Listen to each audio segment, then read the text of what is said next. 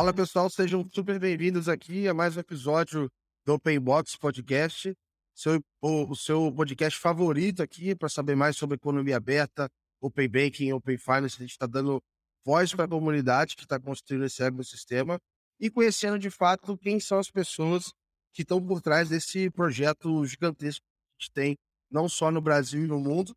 É, e aí eu já trouxe pessoas aqui, enfim, com histórias muito, muito legais. E hoje é a primeira vez que eu estou trazendo uma pessoa que eu trabalhei diretamente, estava ali na, nas trincheiras comigo. Então seja super bem-vindo, Caio. Pô, prazer ter você aqui, cara. Prazer é todo meu, Gabriel. Obrigado pelo convite. Um prazer enorme estar aqui no seu canal. E aí, vamos falar um pouquinho de Open Bank hoje, né? Boa, cara, boa. Vamos, antes da gente entrar, enfim, nos detalhes, acho que é legal, enfim, a gente explicar aqui para quem está ouvindo, cara, contar mais da tua história, cara, saber, enfim, como é que tu foi, enfim, parar em tecnologia, da onde é que você vem, onde é que você mora. Boa. Enfim, acho que é legal também saber um pouquinho disso. Tudo bem. Sou natural de Curitiba, então entrei na área aí do. Minha, minha vida toda praticamente pro, profissional foi baseada em instituições financeiras, né? Então hoje eu tenho aí mais de 10 anos nesse ramo. É, trabalhei sempre em grandes bancos, grandes instituições. E minha formação ela sempre foi técnica, né? Então, logo de cara, quando eu entrei, meu primeiro emprego praticamente foi voltado à tecnologia. Né? Meus primórdios lá, eu trabalhava com banco de dados. E aí, aos pouquinhos, eu fui migrando para a área de projetos, a área de portfólio, que era onde é, comecei toda a vivência com trabalho ágil, né? E aí foi algo... Mas na época você traba... Na época tu trabalhava em Curitiba já? Você... já... em Curitiba, e aí eu comecei a fazer uma especialização, né, que foi a minha pós-graduação, minha primeira, voltada à gestão de projetos, mas de tecnologia. Então sempre ah, estive inserido aí nesse mundo, né, um pouco mais técnico, foi algo que sempre me brilhou os olhos. E aí comecei a trabalhar com ágil, comecei a trabalhar nessa vivência de projetos.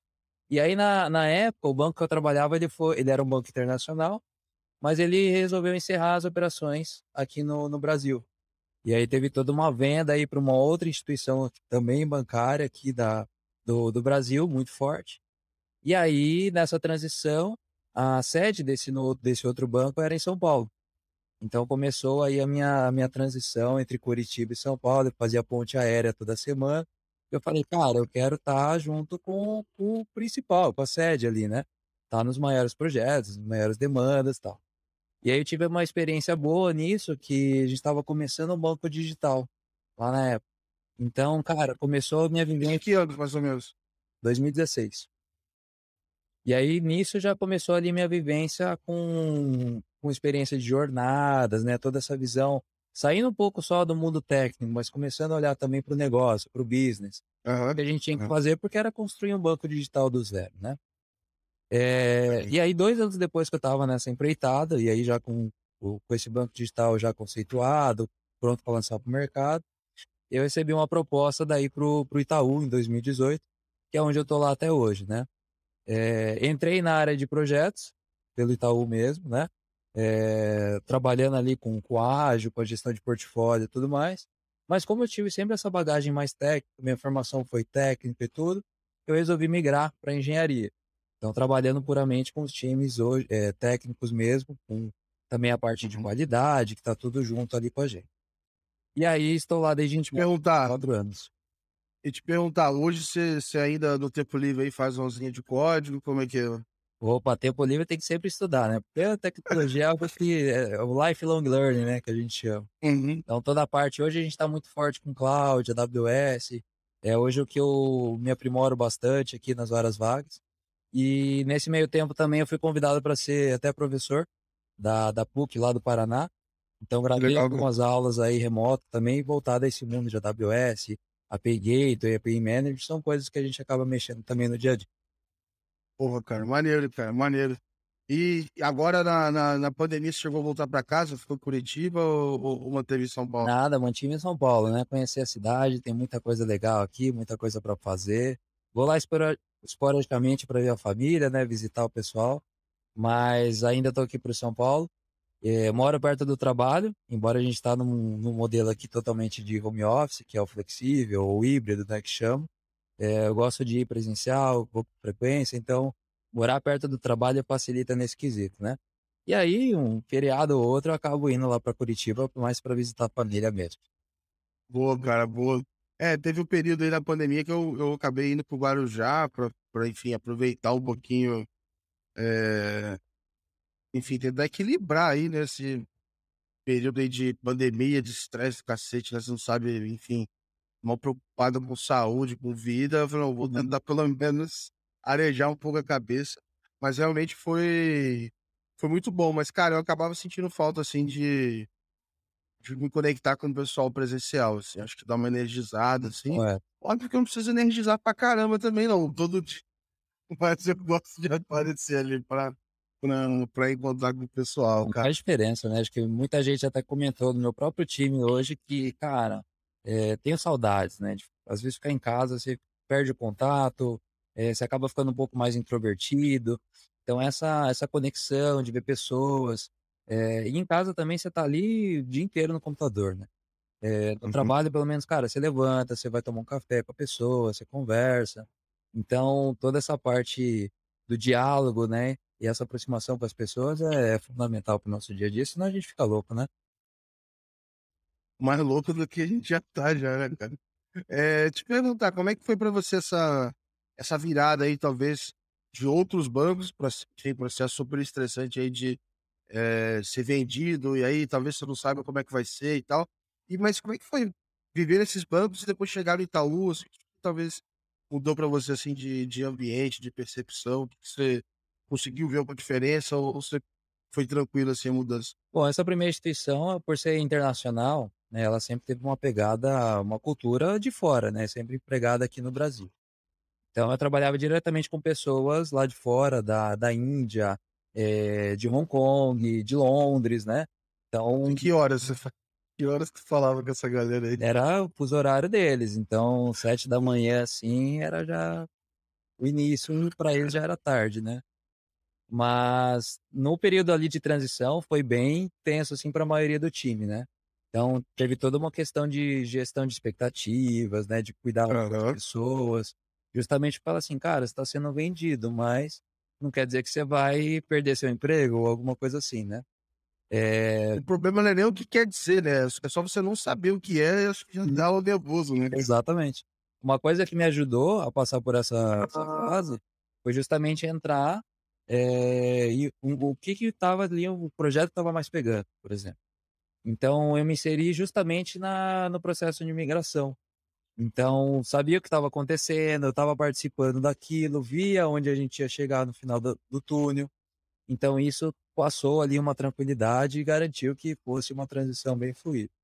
Mas posso dizer que dos três, cara, a cultura, e você viveu isso também, né, dentro do Itaú, é, de fato é o maior banco da América Latina, é o melhor lugar para se trabalhar e sem dúvida é, tem muita diferença do que eu já vivi na minha experiência profissional. Pode dizer que sinto uhum. muito orgulho e falo, cara, é muito melhor de se trabalhar onde, aqui no, no Itaú do que nessas experiências anteriores. Legal, cara. E eu falava assim com o pessoal que eu não tinha assim, a menor ideia do que, que era o banco quando eu entrei. É... Minha família briga porque assim, quase em algum momento da minha vida, e quase que eu tive, tipo, eu tenho dois irmãos, e quase os três estavam trabalhando e tal ao mesmo tempo, assim, por questão de um mês, assim, não, isso não aconteceu. Mas lá em casa, é, minha família brinca muito com meus irmãos, às vezes, de ficar perguntando qual agência que ele trabalha, né? Porque, tipo assim, ah, é, você não tem, não sabe como é que é estruturado um banco, você uhum. pensa na agência, só agência, só agência. É, quando eu entrei foi a mesma coisa, assim. Entrei em 2017, eu não tinha a menor ideia do que era o banco. Cara, eu assustava como é que qualquer coisa minúscula era uma área gigante. Ah, eu preciso cuidar. Eu vou dar um exemplo aqui que obviamente não é, mas assim, cara, eu quero cuidar de lim... eu quero cuidar de limpeza das agências. Limpeza de agência deve ter um orçamento maior do que muita empresa do Brasil. Assim. Uhum. É um negócio meio assustador, cara. É... E talvez, eu não sei como é que foi para você ver isso do lado de engenharia, que isso deve dar uma complexidade é, bizarra para os projetos, para a parte de tecnologia e tudo mais. Não, perfeito, porque quando a gente olha para o time de engenharia, é, não é uma pessoa que acaba desenvolvendo tudo. A gente tem uma pessoa que faz, por exemplo, a internet, tem uma pessoa que faz o Android, tem uma pessoa que faz o iOS, você tem uma pessoa que testa, você tem uma pessoa que faz o controle de orçamento, a gestão do planejamento, outra que desenha né, a experiência. Então, assim, você tem uma gama ali de pessoas só para fazer rodar ou entregar uma pequena funcionalidade que seja. E isso, obviamente, tem todo né, um, orçamento enorme para isso. É, fora que tecnologia, geralmente na, nessas empresas, é o maior público ali, o maior pool de pessoas né, que a gente tem é voltado à tecnologia. E ainda assim, você acompanha bastante o mercado, está super aquecido. Né? Se a gente olhar aí a, a procura de profissionais, hoje é muito difícil você fazer uma contratação de alguém que, que esteja disponível, digamos assim. Porque a demanda está muito alta. É, rouba montinho, cara. Cobertor não é nem curto, é muito curto, né? O cobertor que tem aí é muito curto. Cara. Exatamente. E como é que foi, assim, esse período até antes do Pembank ainda? É, enfim, desses anos aí, como é que foi entrar em projetos e até ficar mais próximo de engenharia? É, não sei se tem algum que você pode contar um pouco, assim, algum legal que você participou. Tem, isso, participei de vários, né? Acho que minha trajetória sempre busquei estar nos projetos mais críticos. E aí, um dos motivos que eu caí dentro Maluco. Open, né? Depois a gente vai entrar mais em detalhes. Mas, cara, sempre estive nos mais críticos. Eu tinha muito internacional né, nessa primeira instituição. De, por exemplo, cara, demandas que, que vinham de, por exemplo, implantação de produtos de crédito ou de cartões ou de segurança e fraudes, que eu cuidava de todas essas áreas, né? É, que alguém lá de Londres implantou e esse produto tinha que ser replicado no Brasil. Né? SaaS, por exemplo, ou algo do tipo. É, mas, assim, um dos maiores e mais malucos foi já numa experiência aqui no Itaú, que foi o Pix. Né? Um enorme projeto aí, envolveu muita gente, muita área diferente. É, a comunicação, né, para garantir que todas essas áreas estavam alinhadas, caminhando para o mesmo ritmo. Você consegue estimar quantas pessoas estavam envolvidas no Pix? Cara, mais de 500 pessoas. E, e você estava né, inserido no, no Pix para PJ, né? Isso, eu estava na comunidade de canais para público PJ, cuidando de toda a entrega ali voltada dentro do, do, do aplicativo, do Mobile Empresas, como também para o Internet Bank. É, toda a equipe de de canais ali, a gente tinha formado mais ou menos oito squads, né? Trabalhando no modelo ágil já mesmo, né? Então a gente tinha oito equipes ali, com suas respectivas equipes, suas respectivas tríades, que a gente chama, que é mais ou menos ali a liderança do time, né? É... E todas essas a gente tinha que garantir que estavam marchando para o mesmo caminho. Cada uma assumiu um pedaço. Ah, você vai fazer é, o fluxo de chaves, o outro vai fazer o fluxo de transferir de pato, o outro faz a consulta, o outro faz o extrato. Então, toda essa orquestração, essa divisão. O outro faz o pré-cadastro. O pré-cadastro. o soft, controlar o soft open, né, que teve. Então, cada uma ali. Ah, ainda teve subida de chave em lote também, né? Lote. Uma PJ, uhum. bastante coisa. Nessa época que você começou a olhar para isso, é, eu acho que foi um dos primeiros, não, vou falar que foi do primeiro, não, mas que eu me lembre, é, foi um dos grandes projetos um prazo regulatório, e aí, obviamente, o BME que depois entrou com outros, mas projeto muito grande, com um prazo muito apertado, que uhum. acho que já chacoalhou o mercado inteiro, né? Exatamente. Aqui eu já estava no contexto farra engenharia já, né, nesse, nessa época.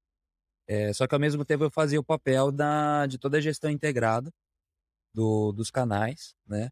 Então a gente tinha de fato uma data muro para seguir. Só que ao mesmo tempo, é, a gente estava trabalhando já no, nos modelos de ágil, né? Então, assim, num, num, era um desafio garantir que não seria um waterfall da vida, né? De entregar de, de uma data mura ali, fazer um cronograma de trás para frente e acabou. Então, também teve essa preocupação, foi nos desafios, organizar ali toda a quebra de, de sprints, roadmaps, datas, controle de indicadores. Como é que você faz para um projeto regulatório ter espaço para ser ágil? Pois é. Esse é o desafio. E por sorte, conseguimos, viu? Eu fico pensando, é assim, de certa forma, o Banco Central facilita um pouco nesse sentido, uhum. porque ele vai mudando a regulação ao longo do caminho, né? Então tu tem que pivotar o teu projeto. É, mas eu fico pensando assim, realmente, cara, quando você vai pensar no time, nas sprints, você vai pensar é, é, nos, no time de negócio, né? Time de produto, etc. Cara, no final, teu principal stakeholder se chama Banco Central. Exato. Por mais que você não queira, tem uma, uma data, uhum. tem uma especificação, e aquilo que tem que sair. Assim, é óbvio que a entrega não é só regulatório, né? Porque o Pix, você vai entregar o Pix com a experiência do Itaú, você vai fazer uma adaptação ali para o cara do PJ subir o lote, não explica é, até o critério, né? Mas assim, como é que tava, sei lá, o, o staff, horas de time?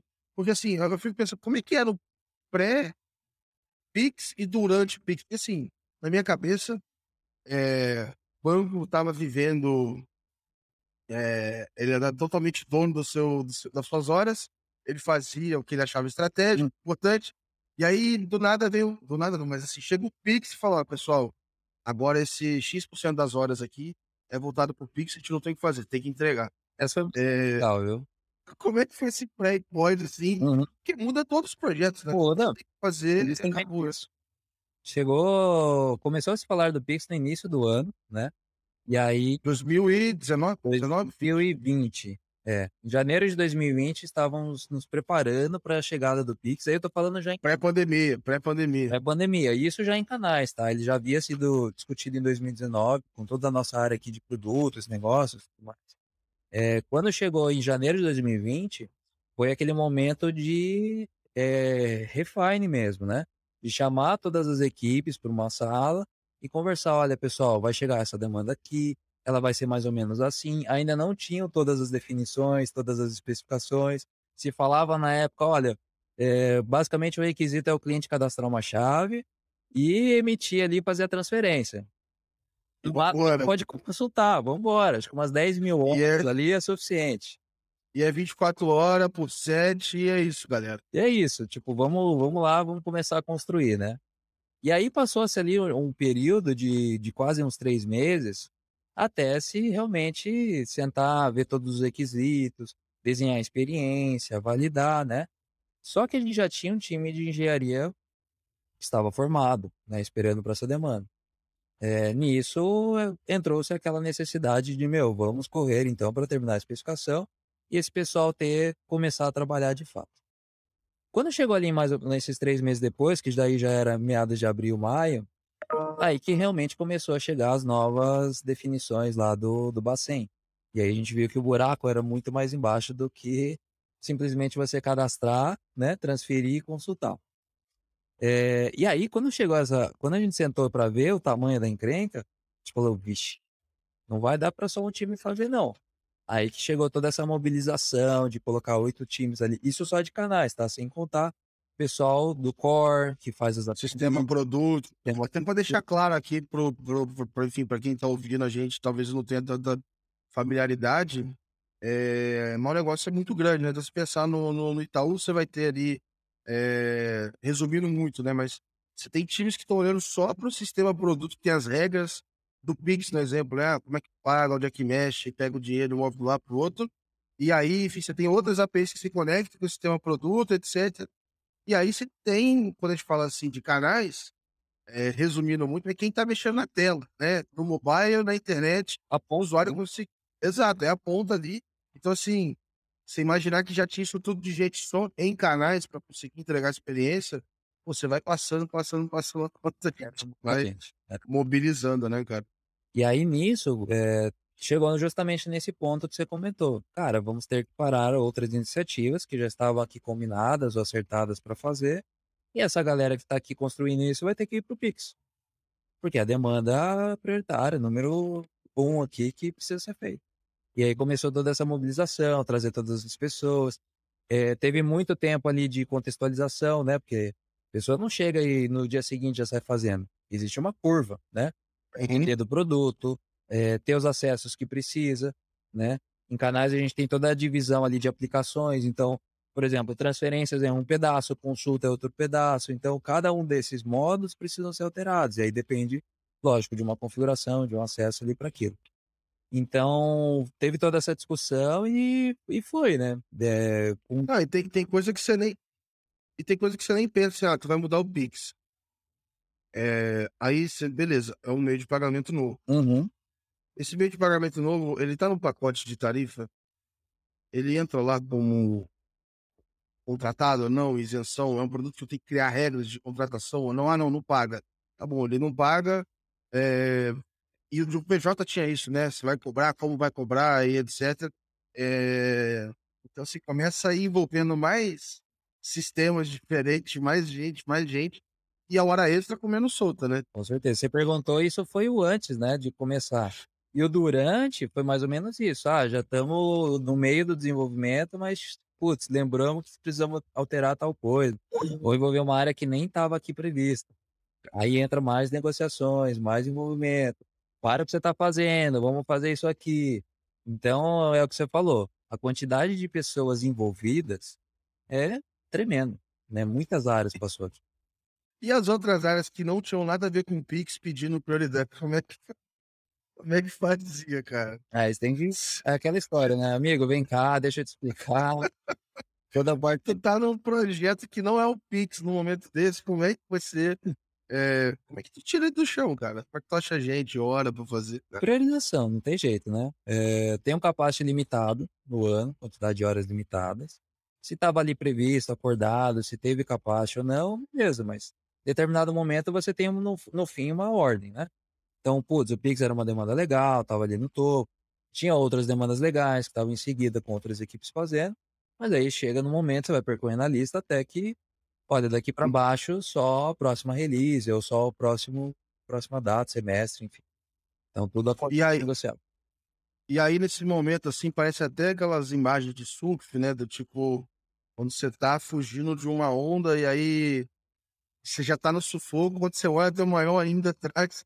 Que momento que você é, ouviu falar de Open Bank, eu sabia que o Open Bank estava vindo, que talvez ia ser um negócio muito maior, né, no tempo de esforço do que o Pix, e a galera já vinha esgotada ali do Pix. Tá? Como é que foi ter noção disso? Uhum. É, enfim. Foi exatamente isso, viu, Gabriel? Porque no meio do Pix, ali nos finalmente do ano, né, que começou-se a se falar que, olha, terminando, temos mais uma da mesma. Não nem para comemorar direito. É, libera o pessoal aí para comemorar Natal e Ano Novo, voltando, vamos começar já o próximo. E, e, isso foi bem complicado, né? E aí entra muito da, da gestão de pessoas mesmo, né? Que é a nossa responsabilidade principal aqui como coordenadores e gerentes e afins. É, a gente cuidar do nosso time, da saúde do nosso time. Porque, no fim, é, horas extras e a correria que foi o Pix, realmente cansou, né? Muita gente. E não é saudável, não é o ritmo. Não é saudável e não é o que a gente quer, né? Para passar para as pessoas. E, e a chegada do Open ainda foi na mesma pegada, não tinha todas as especificações, a gente não sabia direito o que, que ia ser, como que ia ser. Né? Na época tinha uma ideia. Tipo, olha, vai, vamos compartilhar dados do clientes aqui, vai ser tudo aberto agora. Foi mais ou menos assim o que chegou, né? Então, assim, ninguém nem sabia o que, que era direito. É... Então, lógico, cara, a gente precisou dar uma, uma segurada, né? Então, pô, é... esse ritmo que tava de loucura, war room, etc., usamos muitas lições aprendidas para né, não repetir da mesma forma e, no fim, matar a nossa equipe, né? Então, tudo isso foi visto também para antecipar o planejamento, as conversas serem feitas antes, né? É, mas, de qualquer forma, uma dependência da, dos próprios requisitos que chegaram no meio do, do Open Banking ali depois, né? Eu ia te falar, cara, que assim, para quem tá de fora, acho que parece que é bobeira, assim, mas, cara, a estrutura é muito grande. É. Então, assim, em determinado momento, eu ainda tava no time de produtos PJ, né? Então não era nem canais ainda tinha algumas coisas que eu sabia que eu precisava envolver pessoas, né? Que chegou esse, eu preciso fazer isso. É. Quem que eu tenho que chamar para a mesa para discutir esse problema? E simplesmente eu não sabia. Tipo assim, eu chamava pessoas e eu tinha certeza que estava faltando jeito. Uhum. É, e assim, com o tempo isso foi diminuindo essa sensação. Mas, cara, era, por exemplo, ah, pessoal, é, o Itaú precisa emitir, montar o posicionamento dele do que, que ele acha sobre a fase 2. É... E aí, beleza. Quem que a gente chama? Tá. PF, da visão de BF, PJ, cartões Uhum. e por aí vai. Chega em PJ, tá aqui ó, a lista de todos os produtos aí que você tem que procurar as pessoas responsáveis. Cara, era uma lista de gente que eu nunca tinha ouvido falar no banco, cara. Tinha, pô, tipo, crédito rural. Eu Falei, pô, quem é a galera do crédito rural? assim? Ah, e depois tinha, tipo. Ai, eu esqueci o nome, que é quando é. Conta de, tipo, prefeitura, essas paradas, cara. Tinha enviado, puta, tinha um determinado tipo de conta que é, enfim, algum- alguma área pública. Então eu falei, cara, quem é essa galera? E aí começava um nível de detalhe de produto que eu nem sabia quem era. Uhum. E aí, beleza, tinha que se virar para achar aquelas pessoas.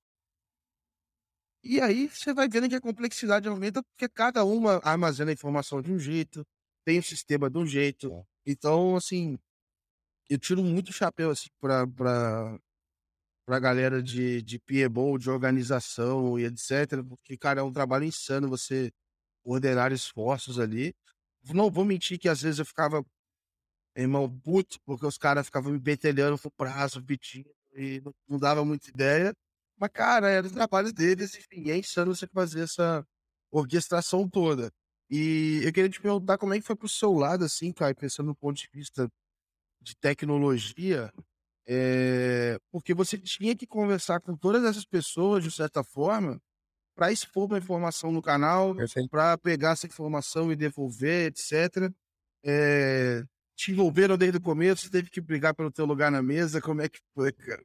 Se você achou complicado encontrar as áreas para dizer o que que ou entender uma regra e dizer o que precisa fazer e onde a gente quer chegar, imagina pensar no como chegar, que é justamente esse, essa parte da tecnologia. Desenhar uma solução que envolvesse todos esses produtos que você comentou, todas essas áreas, garantindo todas as regras, todos os requisitos, e a gente construir uma solução que atendesse tudo Uhum. isso foi o maior desafio, né? Ainda mais que não era claro tudo o que precisava. Então a gente tinha uma ideia, né? Como eu comentei com você, chegou ali, ah, o Open é isso, isso, isso. Mas o como, é, entrando um pouco mais em detalhe, já não tinha dessa definição. É, o que a gente fez foi, cara, precisamos ter um time pronto para fazer o Open e não também repetir o mesmo é a mesma carga de trabalho do Pix, né? Como Uhum. antes, para evitar aí todo esse estresse, que também não adianta apertar no final das contas, né? Então, é, desde o começo foi mobilizado já uma equipe, mas sempre existiu também uma prioridade com o BF. Então, as primeiras conversas e definições foram voltadas a PF, né? E depois que entrou o mundo PJ. Só que, como você mesmo comentou, existe uma complexidade muito grande no mundo PJ. Principalmente até a parte de autorizações, dupla alçada, né? Representante legal, são pontos que não existem hoje no PF. Então, isso gerou uma, um certo retrabalho depois no futuro, mas que foi administrando, né? É... Ah, e o próprio, a própria visão de mercado também, se for lá para fora e etc., o PJ realmente tem série de, de definições. Se for pensar realmente num escopo ágil, uhum. é, melhor, é melhor tu ir num caso realmente mais simples primeiro, bota ele para funcionar e, e vai adicionando complexidade, né? E esse ponto que você comentou do mais simples foi interessante, porque é, acho que você vai lembrar, nós partimos de premissas para começar o desenvolvimento. Então foi baseado muito na solução da, da Inglaterra e falando, pessoal, vamos seguir aqui, a gente está com o time, não podemos ficar ocioso, vamos já dando largada e, e, vai ajustando ao longo do tempo. Então podia ser algo que, putz, lá na frente a gente podia jogar tudo fora, ou Deus. não, putz, podia dar tudo certo e a gente antecipou aqui do nosso lado. Mas teve, nesse chute aí, teve alguma que você acha que você, você perdeu, assim, um pouco ou, ou, ou, ou deu mais sorte do que azar nessa aí? Por, é, deu mais sorte do que azar, viu? Ainda bem. boa, boa. Isso boa. manteve a saúde mental da equipe, isso garantiu que a gente entregasse ali dentro dos prazos, garantindo lá o soft open, né, estando prontos. É, teve muita confusão, lógico, dentro desse caminho, porque é, tinha a fase 2, né, que nós estávamos inseridos ali, construindo toda a parte de compartilhamento de dados, consentimento em si, e ao mesmo tempo a fase 3 já estava ali batendo na porta. Então, chegando uhum. os requisitos de iniciação de pagamentos, é, as datas ali se, é, se conectando, uma muito próxima da outra. E aí também entrou a mesma questão do Pix que eu comentei com você. Vamos desmobilizar outra equipe para fazer, para garantir os times tudo mais. Por sorte, veio depois o Soft Open, né? Que deu uma segurada aí nessa questão da, das datas muito próximas. Mas foi uma pegada muito, muito, sabe, tensa, assim, para a gente garantir tudo. Por sorte, deu tudo certo. Mas é algo que foi amadurecendo muito, né, ao longo do tempo. É, desde o que primeiros contados assim com o que, que era, etc, etc, se transformou num negócio com, cara, um potencial enorme. Né? Uhum. A gente pensa hoje, claro, tem muita coisa a amadurecer ainda, mas quando chegou, putz, é uma demanda legal, beleza, vamos atender. Só que a demanda legal por si só, falando de fase 2, é você possibilitar o compartilhamento de dados. Mas quais são os benefícios por trás disso, né?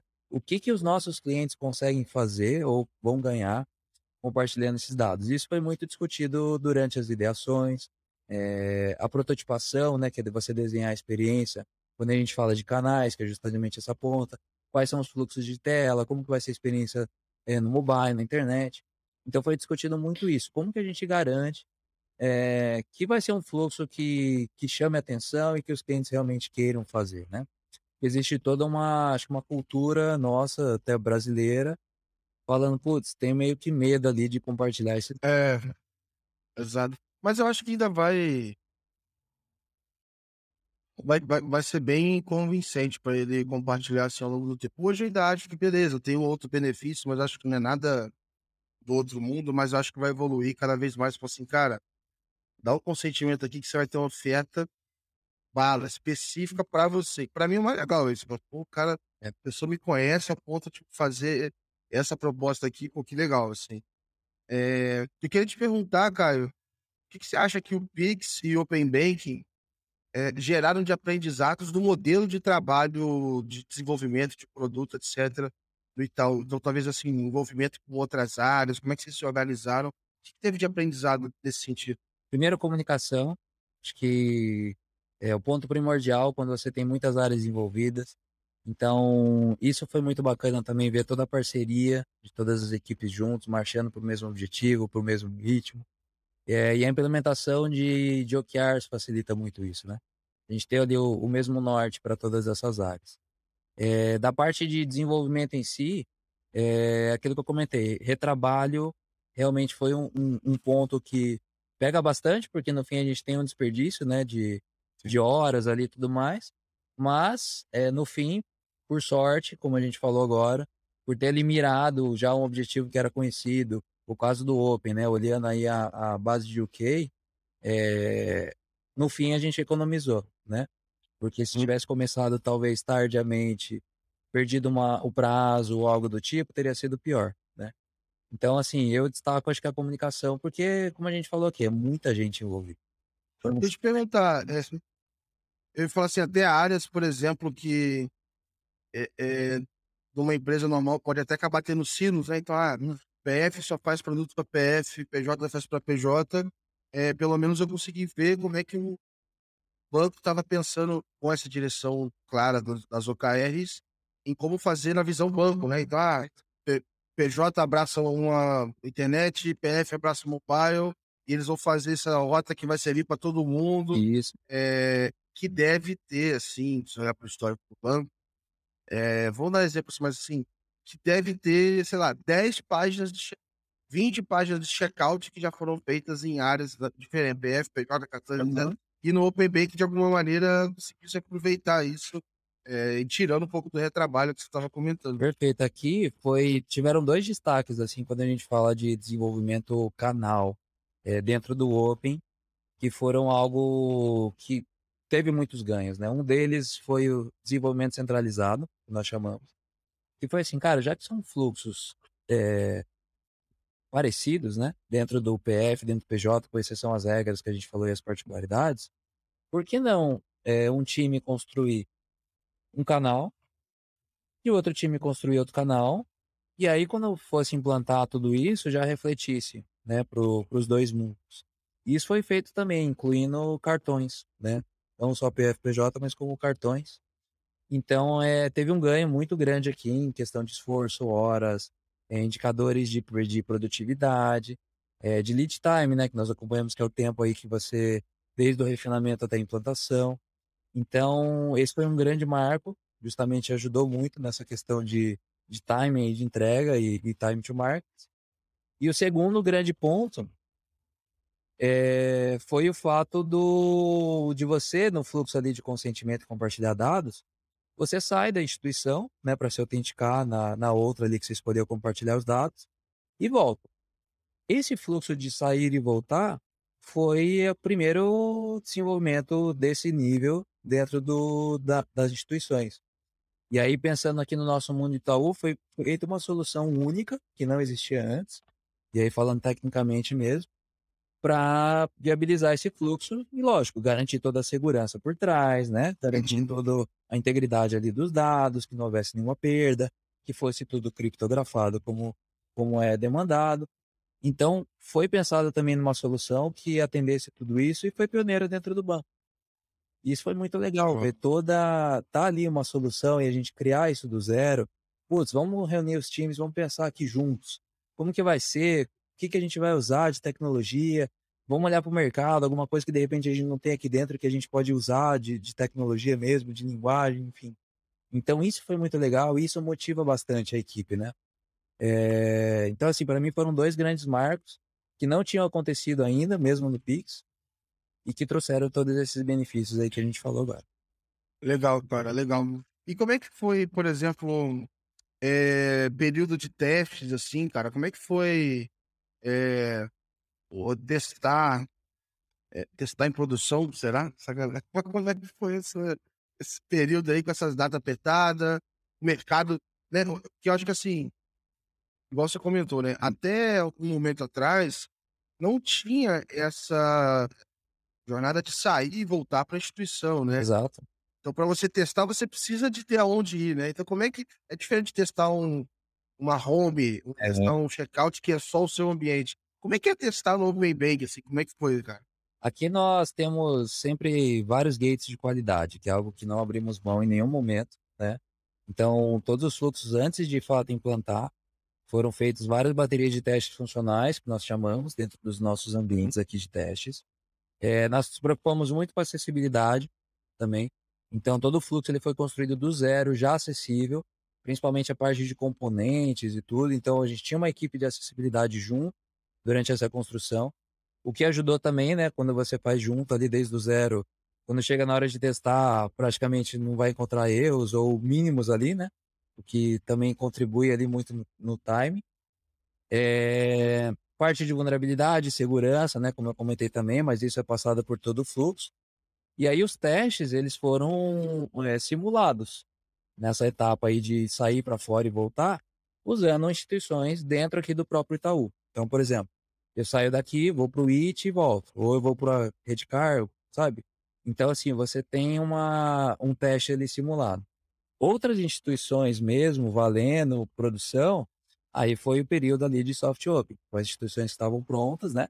A gente fez contato aqui com alguns parceiros e simulou esses testes o que já ajudou muito a identificar algumas etapas ali que não estavam 100%. E aí foram já calibradas tanto dos dois lados ali antes da abertura de fato para os clientes. Legal, legal. Cara,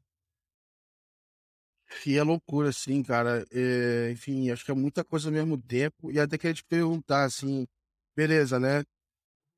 Foi a fase 2. Agora tem a 3. Quer dizer, na verdade, não, tem várias. Teve que andar em paralelo, né? Muita coisa teve que andar em paralelo, né?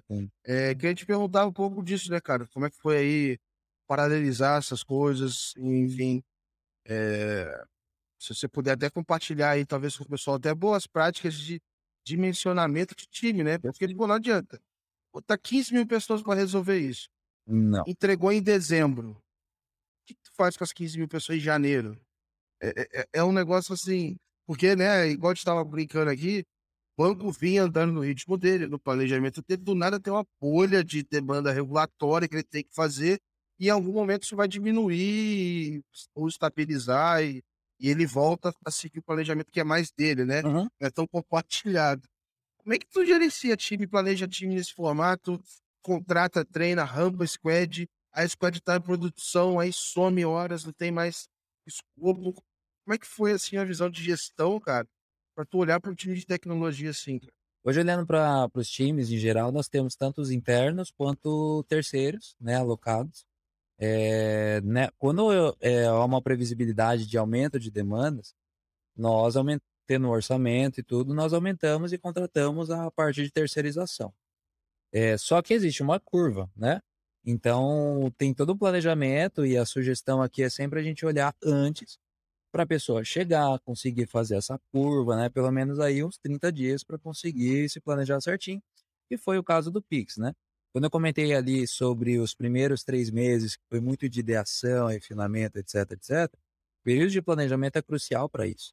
Então, quando a gente viu ali no terceiro mês, que, putz, cara, a partir de maio o negócio vai esquentar, vamos precisar de mais time, etc. Tanto o, a parte de interna que foram as priorizações, olhando outros projetos, o que, que vai parar, quem que a gente vai mobilizar para colocar aqui, foi uma ação. A segunda foi, putz, tem alguns skills ou precisamos de algumas pessoas X, Y, Z que precisamos aí além e não temos hoje no nosso pool de pessoas, entra a terceirização. Então, a, as parcerias, essas áreas, essas contratações também ajudaram muito aí para a gente garantir esse capacete. E aí, na virada de ano, é, é, olhar o, as próximas iniciativas, como foi o caso do Open, por exemplo, as pessoas saíram de um projeto e foram para outro, né? Então a gente trabalha muito com a realocação, e isso é legal também porque é, todo job rotation das pessoas voltadas às jornadas também é um aprendizado para elas próprias, né? Então, putz, hoje você está mexendo com o Pix. É, daqui três meses você vai mexer com extrato, ou vai mexer com consulta. Então você acaba aprendendo novos produtos, tendo um conhecimento ali sobre a jornada, tanto a parte funcional quanto a parte técnica. Então isso é legal também para a formação das pessoas, para a motivação e para gestão de para gestão de equipes ali. Boa, boa. Cara, é, para mim acho, acho que assim um dos momentos mais tensos que tinha para mim era quando a gente estava fazendo alguma coisa, estava tudo planejado, tinha horas. Uhum. Aí, entre aspas, é só fazer, né?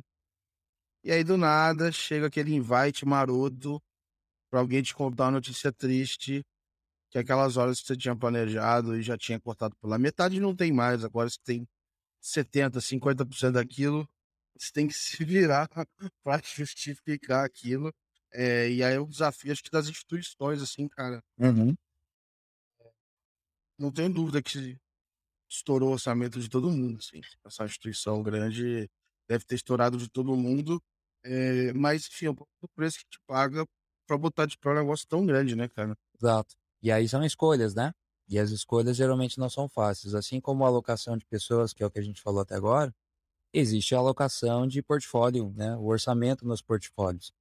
Então, alguma coisa ou algum, algum benefício a gente vai deixar de gerar para atender aquilo, né? algum projeto, alguma frente que de repente traria a, a, o valor financeiro para o banco, ou alguma outra frente que, que não estava ali na mesma questão de ser uma demanda legal e com uma prioridade zero dessas, uhum. ficou para depois, né? Então, a mesma conversa de gestão de pessoas existe na gestão de orçamento também.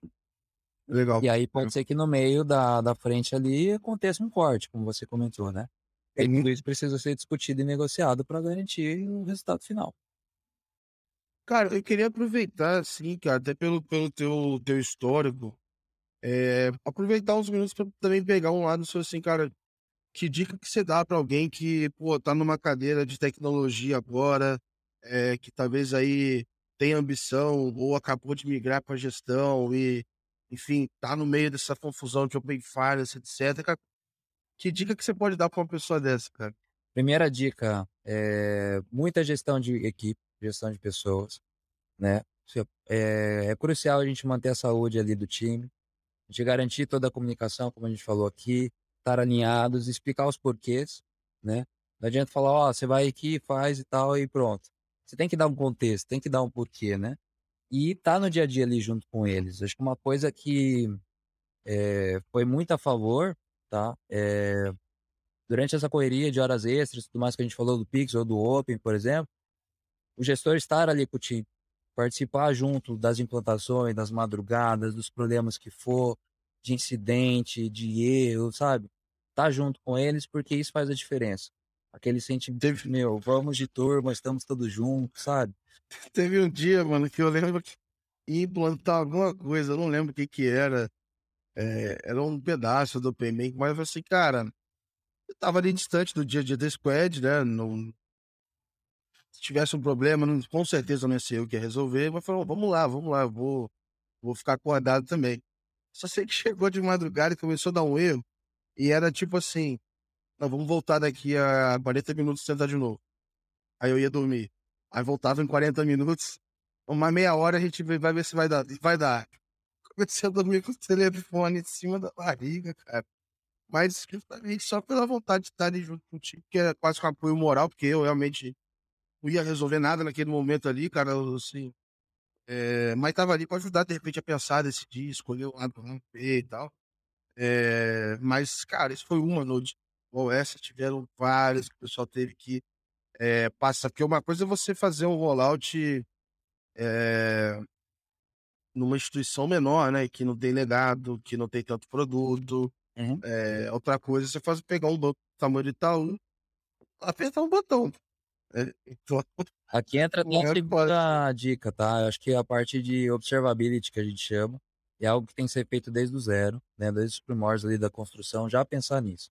Como que você garante todo o acompanhamento, seja através de, de, de queries em consultas, nas ferramentas que tiver, é, dashboard, sabe? Algo que te auxilie visualmente a saber de fato o que está acontecendo, onde está acontecendo uhum. e qual que é o impacto de tudo isso. Então isso facilita muito, né? Na, até na, nas próprias madrugadas aí, como você comentou, a ser mais assertivo e a resolver estancar ali o problema quase de forma imediata.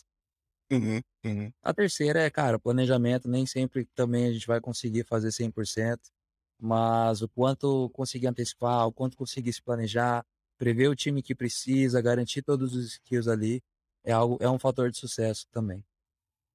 Legal, cara, legal. Acho que hoje eu vou aproveitar aqui para fazer é, uma brisa aqui diferente. No final eu gosto de perguntar sobre futuro. E, pô, acho que talvez eu queria saber uma visão sua de futuro, quanto você acha que vai evoluir.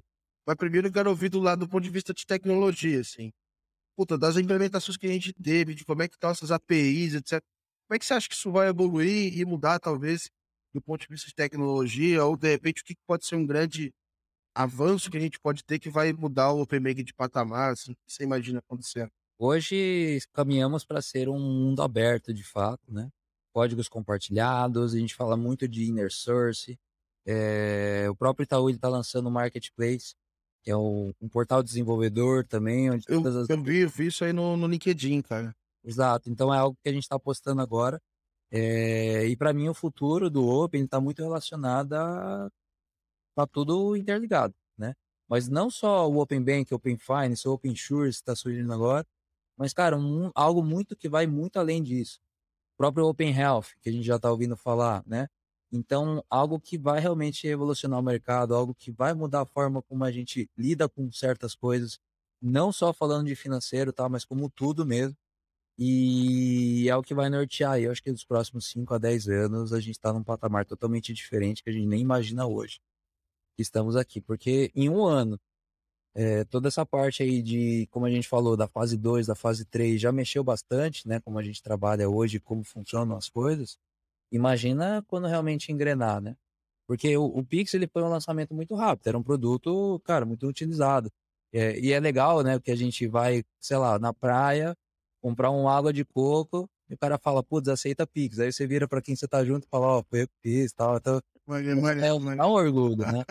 O Open ele tem uma curva maior, mas com certeza vai chegar no patamar desse. Vai, vai. Pô, eu, eu, eu vejo isso daqui, sei lá, 20 anos, o bagulho vai estar, tá, tipo assim, Tô chutando aqui, mas.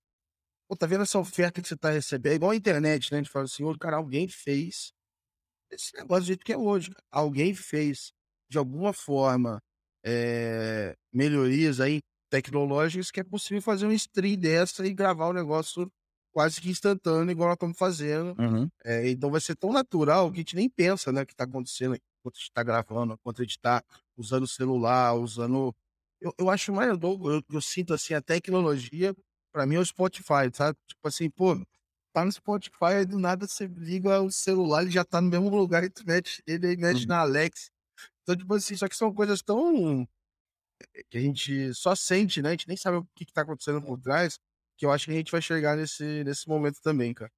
Com certeza. E a tecnologia ela evolui muito rápido, né? Só a gente pegar um histórico 10 anos para cá, olha quanta coisa, né? Já não mudou. Então, só que cada vez mais, esse período de, por exemplo, se eram 10 anos para ter uma transformação enorme do que teve recente, daqui para frente é muito mais rápido. Esses 10 vão ser 5, depois vão ser 2, sabe? Então tem uma evolução muito grande. O Open acho que facilita e acelera essa transformação digital toda. Animal, cara. Animal. É, agora eu quero aproveitar agora o chute em termos de, de negócio, cara. Óbvio que a gente está falando aqui de mudança tecnológica, mas, cara, eu, eu, eu peço para todo mundo no final aqui deixar uma, uma profecia aqui do que a gente imagina que vai acontecer de oferta diferente. Eu já ouvi de tudo aqui, cara. Já ouvi de hiperpersonalização, já vira e mexe puxa sardinha do, do Uber internacional. Cara, tem alguma coisa assim louco que você pensa na tua cabeça que você imagina que possa acontecer assim de diferente, assim, algum caso é... eu não vou nem falar prático, um caso tangível, né? Sei lá, alguma coisa que você imagina assim, possa ver no mercado, sei lá, em 5, 10 anos? Ah, eu puxo para o meu lado aqui de transação financeira, né? Então eu vejo que a gente vai estar interligado uma qualquer conta que você tiver no mundo inteiro e você fazer uma transação daqui usando seu saldo de uma conta bancária dos Estados Unidos.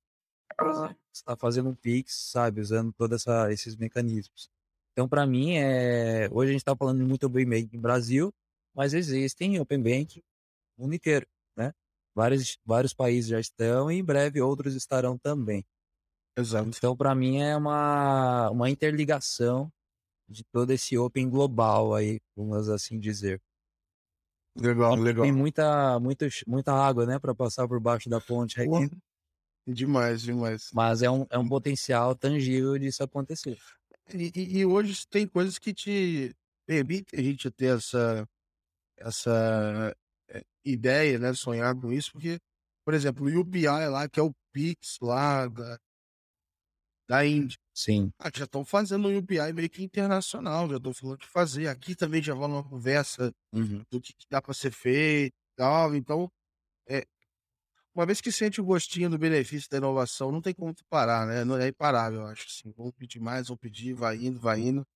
É, eu acho que não é um caminho sem volta, cara. Exato. Próprio, recentemente, né, o Itaú fez um, um hackathon global, né, envolvendo vários países aí. O Milton, nosso presidente atual, né, estava envolvido aí diretamente.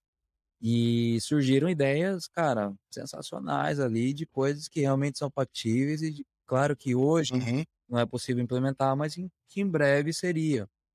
Então, assim, tem um potencial Sim. enorme, né? É, é, é, um produto que realmente vai revolucionar o mercado e a gente está só no começo de tudo isso. Né? Assim como eu dei o exemplo que ano passado a ideia era, putz, vamos compartilhar dados. E hoje a gente já está falando, né, de de fase 3, de fase 4, de fase 5, já tem um monte de fases aí, tudo uma atrás da outra. É uma gama de possibilidades, né? Como a gente deu os exemplos do Open Health, eu já ouvi falar de Open Delivery, sabe? Então, tem muita coisa, muita possibilidade e com certeza é algo que vai revolucionar o mercado e quem sair na frente já já tá antecipando. Exato, cara. E é isso, cara. O futuro tem que ser conectado de verdade mesmo, cara. Eu gosto muito do exemplo do Starling Bank lá. Uhum. É, eu uso, gosto muito do conceito que, tipo, cara, você consegue conectar a sua conta bancária no Slack. Por que, que eu uso isso? Eu tenho a menor ideia.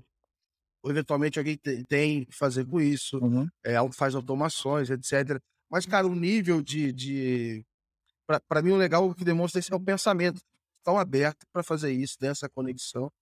Porque eu acho que no final do dia, a melhor pessoa para decidir o que é bom para ela é a mesma é a própria pessoa. Isso. Então, muito provavelmente, você, você possibilitá-la plugar em várias outras coisas é igual do celular, cara. Hum. No celular, você bota aplicativo, vários aplicativos. Cada celular de uma pessoa é. tem uma combinação diferente. Né? E a mesma coisa tem que ser, cara, com a tua conta, com, com o teu e-mail, com, enfim, com a tua agenda. Aí você vai fazendo a tua vida mais fácil uhum. com essas conexões. Né? O fono, quem ganha somos nós, né?